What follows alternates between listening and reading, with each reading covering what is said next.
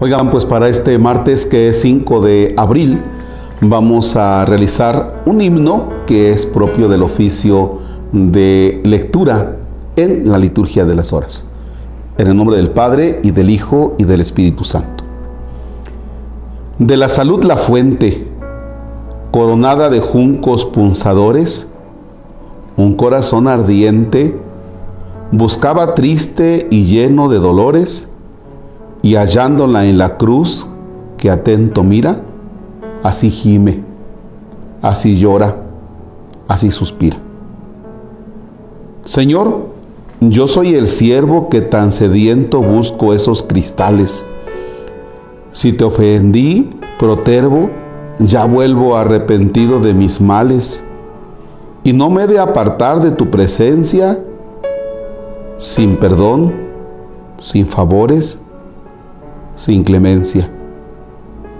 En esa cruz clavado, arco de paz te hicieron tus finezas, y pues enamorado, así encender pretendes las tibiezas. Que se abracen las mías, hoy te ruego, con tu luz, con tu alma, con tu fuego.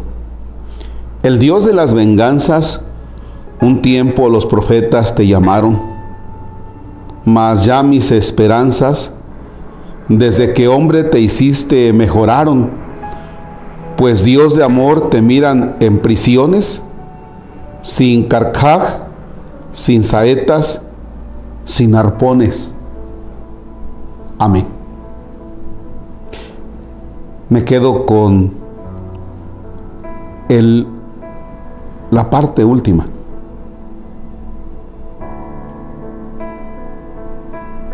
De este himno me quedo con la parte última, cuando dice, el Dios de las venganzas un tiempo los profetas te llamaron, mas ya mis esperanzas, desde que hombre te hiciste, mejoraron, pues Dios de amor te miran en prisiones, sin carcaj, sin saetas, sin arpones.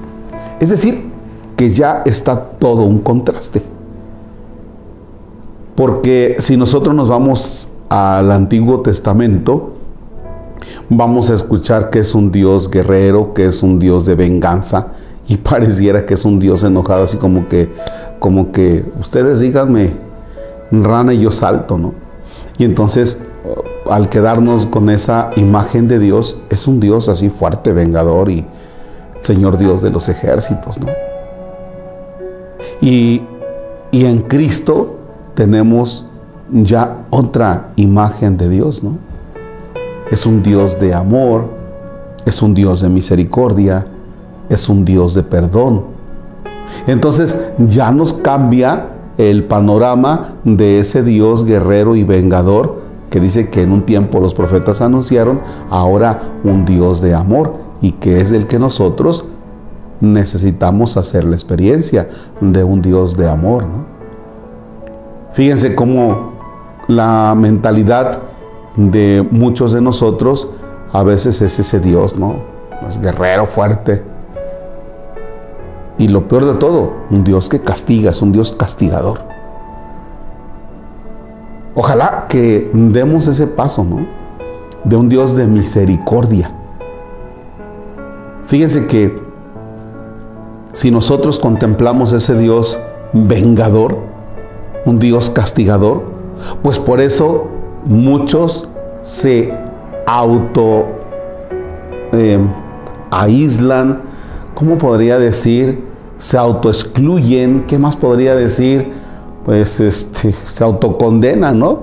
Porque ya nada más teniendo esa imagen de Dios vengador, ese Dios castigador, no, pues ¿para qué me acerco? Y, y, lo peor de todo es que se lo aplicamos a personas. O sea, tú no te puedes acercar a esto porque Dios te está viendo, te va hacia el infierno. Tú, tú ni te acerques. Oiga, y es que yo, tú tampoco. Entonces, pues no. Dios no es así. Dios es un Dios de misericordia y que al que se ha equivocado lo acepta y lo va trabajando. ¿Ya? Dios que no quiere que se acerquen a Él santos, sino más bien pecadores para hacer un proceso y después hacerlos santos. ¿no? Ojalá que vayamos haciendo esa experiencia.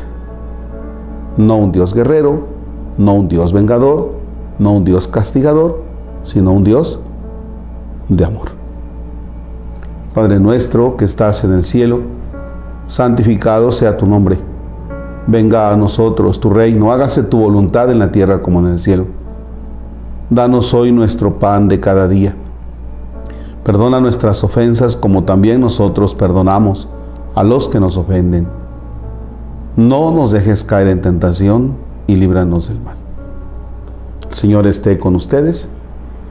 La bendición de Dios Todopoderoso, Padre, Hijo y Espíritu Santo, descienda sobre ustedes y permanezca para siempre. Deseo que tengan un excelente martes. Gracias.